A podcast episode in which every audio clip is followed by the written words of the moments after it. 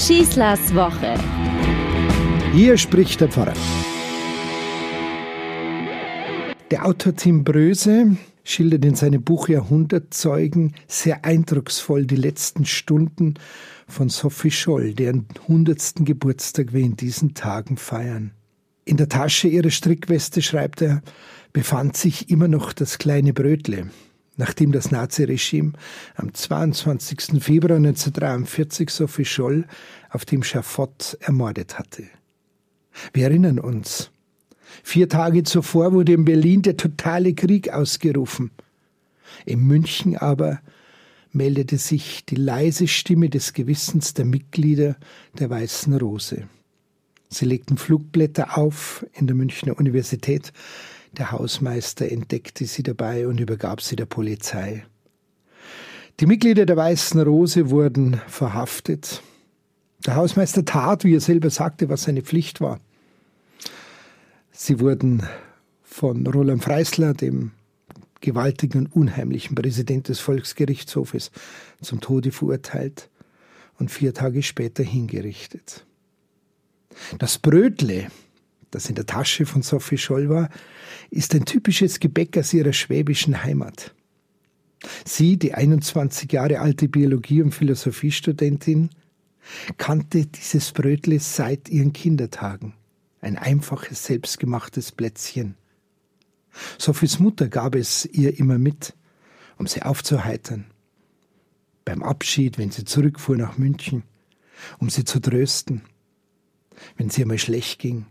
Einfach nur so ein Zeichen der Erinnerung, wo ihre Wurzeln, wo ihre Heimat und wo ihre Liebe ist.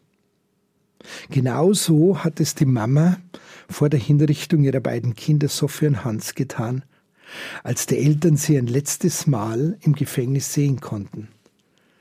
Es ist ein sehr eindrucksvolles Erlebnis, gerade jetzt, wenn wir wieder Muttertag miteinander begehen dürfen. Nur wenige Minuten blieben nämlich den Eltern, ihre Kinder ein letztes Mal in den Arm zu nehmen. Der Vater Robert Scholl umarmte Hans und Sophie. Er flüsterte ihnen zu, ihr werdet in die Geschichte eingehen. Und Sophie antwortete, das wird Wellen schlagen. Und nach dem Abschied gingen sie dann ganz furchtlos, gelassen und von einem tiefen Enthusiasmus erfüllt ihren Weg zum Henker. Die Gefängniswärter ließen Hans, Sophie und Christoph kurz vor 17 Uhr noch einmal zusammenkommen, vor dem Raum, in dem das von einem schwarzen Tuch verhangene Fallbeil stand. Sie rauchten gemeinsam noch eine Zigarette, und Sophie ging als erste hinein. Zwei Schergen des Henkers führten sie zur Fallschwertmaschine. Sechs Sekunden später war sie tot. Als Hans an der Reihe war, rief er, bevor das Beil niederging, so laut, dass es durch die Gemäuer in Stadelheim hallte, es lebe die Freiheit. Sophie Scholz allerletzte Botschaft ist von den Gefängniswärtern und auch von der Gestapo nicht entdeckt worden. Sie hätten es sicherlich sofort vernichtet. Erst Jahrzehnte später bemerkte die Schwester von Sophie, Inge Eicher-Scholl, sie auf der Rückseite der Anklageschrift. Mit Bleistift hat Sophie dort in kunstvollen Schwüngen das Wort geschrieben. Freiheit. Ich habe noch gar nicht zu Mittag gegessen, soll Sophie ihrer Mutter gesagt haben, als sie ihr das Brötle gab und ihr in die Tasche steckte. Sie wird es auch später nicht essen. Sie wird es mitnehmen zum Henker, als eine fühlbare Erinnerung an ihr Zuhause, ihre Heimat, die Liebe ihrer Eltern, die Freiheit, die sie von Kindesbeinen an leben dürfte. Der Mut und die Würde dieses so erwachsenen Mädchens, heißt es, habe sogar den Henker schwer beeindruckt.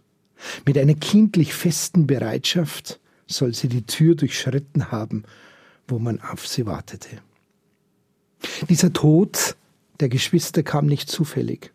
Sophie Scholl wusste genau, wie gefährlich es ist, in einer Widerstandsgruppe gegen die Gräueltaten der Nationalsozialisten und für die Werte wie Freiheit, Gerechtigkeit und Menschlichkeit aufzutreten. Die tiefe Verwurzelung in ihrem lebensbejahenden Geist ihrer Herkunft ließ sie damals schon umdenken, machte aus der zunächst für das System eigentlich Begeisterten und aus der Mitläuferin eine entschiedene Gegnerin eines mörderischen Systems, dem sie einfach Widerstand leisten musste. Sie konnte nicht einfach zusehen. Für diese Freiheit musste sie leben und für diese Freiheit war sie bereit zu sterben, weil sie die Liebe spüren konnte, so wie das kleine Gebäck in ihrer Tasche. Es hat schon fast etwas von einem eucharistischen Symbol. Sie haben auch vor ihrer Hinrichtung miteinander das Abendmahl gefeiert. Sie waren ja protestantische Christen. Ich denke, dieser Gedenktag ihres Geburtstags, dieser Muttertag, die jetzige Zeit äh, mit sehr vielen Protesten und Demonstrationen wegen der Beschränkungen in der Corona-Zeit, alle sollten sich einmal damit befassen. Die meinen, auf solchen Querdenkerveranstaltungen gegen Corona mit solchen Helden wie Sophie Scholl oder auch, wie schon gesehen ist, Anne Frank auftreten zu müssen. Das ist eine Verunglimpfung des Andenkens dieser Verstorbenen, die für die Geschichte unseres Volkes und die Gestaltung einer menschlichen, gerechten Gesellschaft einfach unersetzlich sind. Denn nur wer Nein sagt zu jedweder Form der Gewalt und sich gewaltlos dagegen wehrt, nur der ermöglicht eine Gesellschaft, Zukunft, Vielfalt und Gerechtigkeit. Ich wünsche uns eine nachdenkliche Woche und lassen wir das Beispiel dieser jungen Menschen immer auf uns wirken. Und wenn ich auf dem Perlacher Forst eine Beerdigung habe und von meinem Grab zurückgehe, besuche ich immer die Mitglieder der Weißen Rose und sage in ihrem Grab Danke, danke für euer Beispiel für uns. Eine gute Woche wünscht euch euer Pfarrer Schießler. Schießlers Woche ist ein Podcast vom katholischen Medienhaus St. Michaelsbund, zu hören auch im Münchner Kirchenradio.